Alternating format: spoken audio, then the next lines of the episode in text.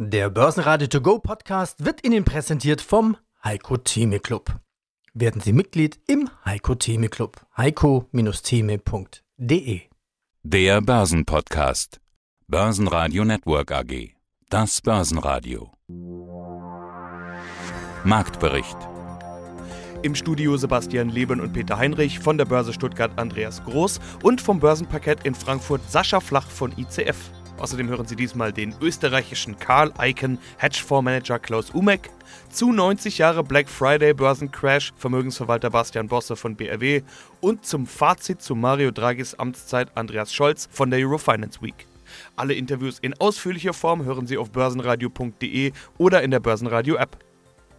Der Freitag endet fast langweilig an den Börsen, wenn man sich vor Augen führt, was zuletzt los war. Der DAX schloss mit 0,2% im Plus bei 12.895 Punkten. Jetzt haben wir uns dann doch ein bisschen vom Jahreshoch wieder verabschiedet. Aber äh, ganz ehrlich, die Performance in den vergangenen drei Wochen, die ist doch sensationell. Drei Gewinnwochen hintereinander. Seit Anfang Oktober haben wir etwa 9% gut gemacht. In dieser Woche, die ja jetzt mit dem Freitag zu Ende geht, zumindest was die Handelswoche angeht, fast 2%. Und da ist es also auch irgendwo verständlich, dass der DAX so ein bisschen locker ausläuft, ein bisschen austrudelt. Jahreshoch hatten wir gestern gesehen, das frische, das neue, das aktuelle mit 12.914 Punkten haben es ja dann auch gestern schon nicht gehalten und waren dann wieder unter 12,9 runtergerutscht. Aber Vorsicht, äh, liebe Anleger, wenn ihr schon wieder schielt in Richtung 13.000 Punkte, hm, da muss man ein bisschen vorsichtig sein, denn der Markt derzeit ist er überkauft und deswegen anfällig für eine Korrektur.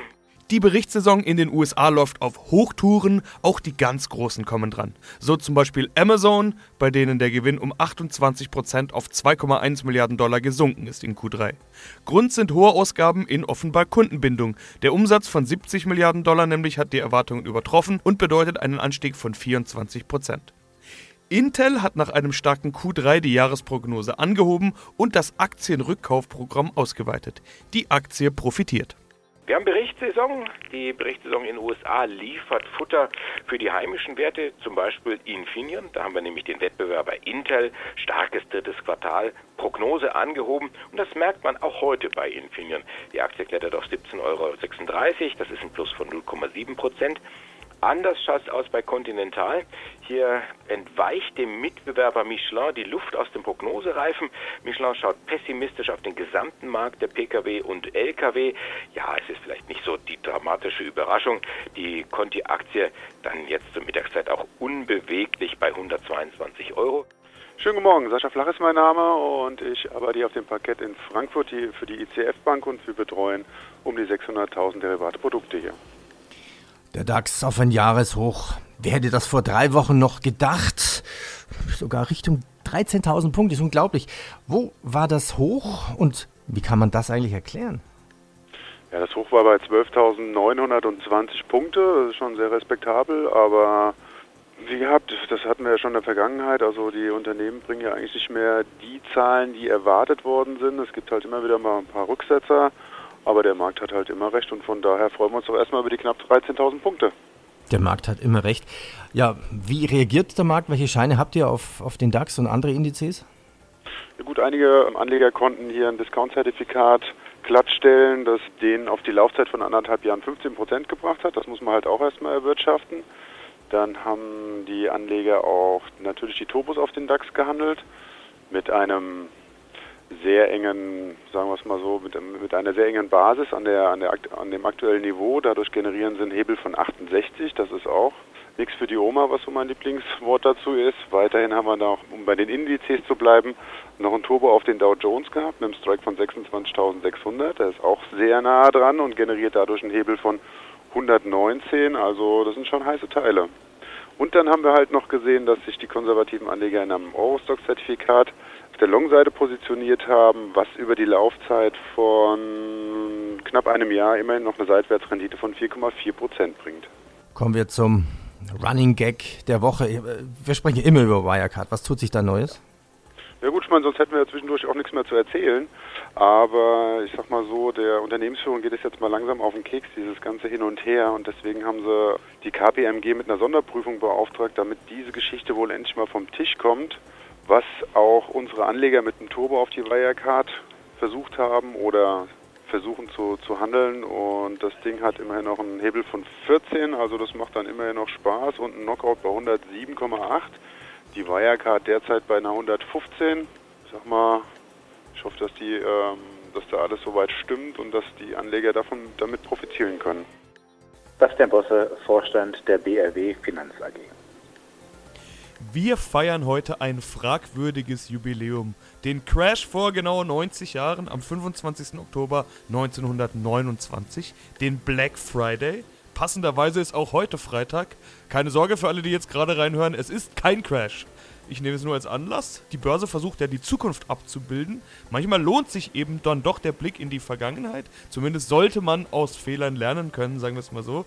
Zunächst die alles entscheidende Frage, wie groß ist denn aus Ihrer Sicht die Gefahr eines neuen vergleichbaren Crashs wie 1929? Ja, Herr Leben, da denke ich, sollte man noch etwas tiefer gehen, denn zum einen war der Black Friday ja in Wirklichkeit gar kein Black Friday. Wenn man da so genau hinguckt, dann war das ja in Wirklichkeit ein, ein schwarzer Donnerstag, der aber aufgrund der Zeit. Je nachdem wo, genau, ja. Ne, so also ein Black Friday hier im europäischen Sprachgebrauch geworden ist. Also von daher wenn das denn so eine Fortsetzung finden sollte, ich glaube, der Freitag selbst an sich damals war ein, ein positiver Tag, dann bin ich alle mal überzeugt, das kann auch wieder Teil der Zukunft sein. Aber Spaß beiseite. Sollte man sich über so etwas grundsätzlich Gedanken machen, sollte man sich da Sorge machen, das glauben wir zumindest mal mit einem klaren Nein beantworten zu können. Ganz im Gegenteil, es ist regelmäßig wiederkehrend so, dass immer wieder so Vergleiche zu diesem Jahr 1929 oder so unmittelbar davor, danach auch bezogen werden. Das letzte Mal kann ich mich erinnern, das war 2000, meine ich, 14. Da gab es etwas, hieß damals Chart of Doom. Hat Verbreitung gefunden, kennt Sie vielleicht auch noch damals durch die Online-Petition der Welt. Und da war also auch ein Vergleich Dow damals und Dow heute. Und das Muster war da vom Verlauf her sehr stark vergleichbar, sodass man sich da echte Sorgen machte. Damals, 2014, stand der Dow bei 16.000 Punkten und steht er heute 10.000 Punkte höher. Allein das zeigt ja schon mal, in welche Richtung man das eigentlich denken sollte. Wir haben damals diese Sorge, die ja auch uns erreichte, von unseren Kunden ein Stück weit dadurch abfedern können, dass wir, das machen wir auch grundsätzlich so, versucht haben, diesen Vergleich anders darzustellen. Also nicht nur so ein ganz kleines Fenster, so einen ganz kleinen Ausschnitt zu wählen, sondern so auch die Perspektive, vielleicht sogar der vorauslaufenden, vorangegangenen Dekade und sich dann so die jeweiligen Höchstpunkte vor Augen führt und die jeweiligen Tiefspunkte. Wenn man das damals so gemacht hat, dann war das 1920 so, dass der Index der Dow damals das vormalige Höchstniveau bei 120 Indexpunkten markiert hat. Er ist dann gefallen. Mitte 1921 war das auf ungefähr 64 Punkte und ist dann eben fulminant gestiegen bis auf diese fast 400 Punkte zum Ende dieser Dekade. Und von dort aus ging es dann entsprechend rasant bergab. Und wenn man dieses Muster, Anstieg von 120 auf 400 Punkte, oder vielmehr erstmal 120, fallend auf 64 Punkte, steigend auf genau 391 Punkte. Wenn man das Muster nimmt, plus 230 Punkte vom Zwischenhoch, plus 500 Prozentpunkte, entsprechend dann sogar ausgehend von den Tiefstkursen. Und das, und das haben wir damals gemacht, auf die heutige Situation überträgt, dann müsste der Dow ein vergleichbares Indexniveau wie vor dem Crash gesehen, zu markieren, dann müsste der Dow heute bei 40.000 respektive 46.000 Punkten stehen. Da sind wir noch gute 50, sogar 70 Prozentpunkte, wenn man die 46.000 nimmt, voll entfernt. Also von daher haben wir da noch ein bisschen Luft nach oben. Neu im DAX für uns zu lernen, es dauert noch ein bisschen, ein paar Quartale, bis man sich dran gewöhnt, ist MTU. Die haben Zahlen, wie gut kommen die an? Die Zahlen sind gut, sie kommen aber nicht gut an. Wir sprechen, wie gesagt, über den DAX-Neuling und Triebwerksbauer MTU. Da hat man ein überraschendes Gewinn plus eingeflogen jetzt im Sommer. Der Umsatz ging zwar leicht zurück, 1%, bestimmt nicht dramatisch, auf 1,2 Milliarden. Der operative Gewinn, jetzt kommt es plus 10% auf über 190 Millionen Euro, mehr als die Analysten erwartet hatten. Und die Chancen stehen auch gut, dass es so weitergeht, denn die MTU sitzt auf einem Auftragsbestand, der so groß ist wie noch nie, fast 21 Milliarden Euro. Die Zahl selber sagt nichts, aber man hat genug zu tun für die nächsten vier Jahre. Und zur Vollständigkeit halber, die MTU bestätigt die Prognose. Und äh, der Markt so, zieht sich äh, so ein bisschen zurück. Gut, die Aktie war fantastisch gelaufen in den äh, vergangenen Wochen. Heute also Gewinnmitnahmen. Runter geht es auf 231,90 Euro, ein Minus von 2,5 Prozent. Mein Name ist Klaus Omek, ich bin Managing Partner bei Petrus Advisors und verantwortlich für einen aktiven Long-Short äh, Hedge Fund mit verschiedenen Ausprägungen für Kleinanleger bis hin zum institutionellen mit Sitz in London. Dieses Stichwort würde ich gerne aufgreifen. Long-Short Hedgefonds. Was machen Sie anders als ein ganz normaler Fonds? Ein ganz normaler Fonds ist typischerweise ein Aktienfonds, Anleihenfonds oder Mischfonds, der hofft auf besseres Wetter, schönes Wetter, hohe Temperaturen, das heißt steigende Kurse, fallende Zinsen. Es muss alles besser werden, damit Geld verdient werden kann. Äh, ein Long-Short-Fund überlegt sich auch, äh, welche Aktien keine gute Zeit vor sich haben werden und hat auch als Absicherung, hat eine, eine Risikokomponente immer wieder Spekulationen auf fallende Kurse, hat dadurch weniger Exposure zum Markt und hat eine deutlich bessere Krisenbeständigkeit und deutlich niedrigere Fachsprache Volatilität. Also Hedge kann man ja auch übersetzen wie mit, mit, mit Zaun oder mit, mit Absicherung. Manchmal hat man den Hedgefonds immer so in Richtung, oh, gefährlich, die wollen eine Firma übernehmen und ausquetschen. Ist das ein schlechter Ruf eines Hedgefonds? Ich glaube, der Ruf ist extrem schlecht. Wäre gelogen, wenn ich Ihnen sage, dass das ein populäres Wort ist, vor allem im deutschsprachigen Raum. Ich glaube, dass das natürlich wie alles, wo wir uns in so eine ganz spezielle dunkle Sackgasse navigiert haben, ein Fehler ist. Ich glaube nicht, dass Hedgefonds schlecht sind. Im Gegenteil, ich glaube, dass das unheimlich wichtig ist, ordentliche und anständige Kapitalisten zu haben. Sonst würde uns generell die Schläfrigkeit von Frau Merkel und unserer Politik äh, komplett einholen. Sie haben den Ruf des Karl Icahns des österreichischen Kapitalmarkts zu sein. Und ich habe den Vortrag hier gerade auf der Gewinnmesse gehört und ich habe so das Gefühl, ja, Sie sind es wirklich, Sie sind aktivistisch. Da gibt es auch einen Menüpunkt auf der Webseite der Wiener Börse. Der Menüpunkt heißt allein Kommunikation mit aktivistischen Aktionären. Wie viel Einfluss haben Sie denn auf Aktienkurse? Wie viel Einfluss haben Sie denn mit den Vorständen? Rufen Sie die wirklich an? Hilft Briefe schreiben?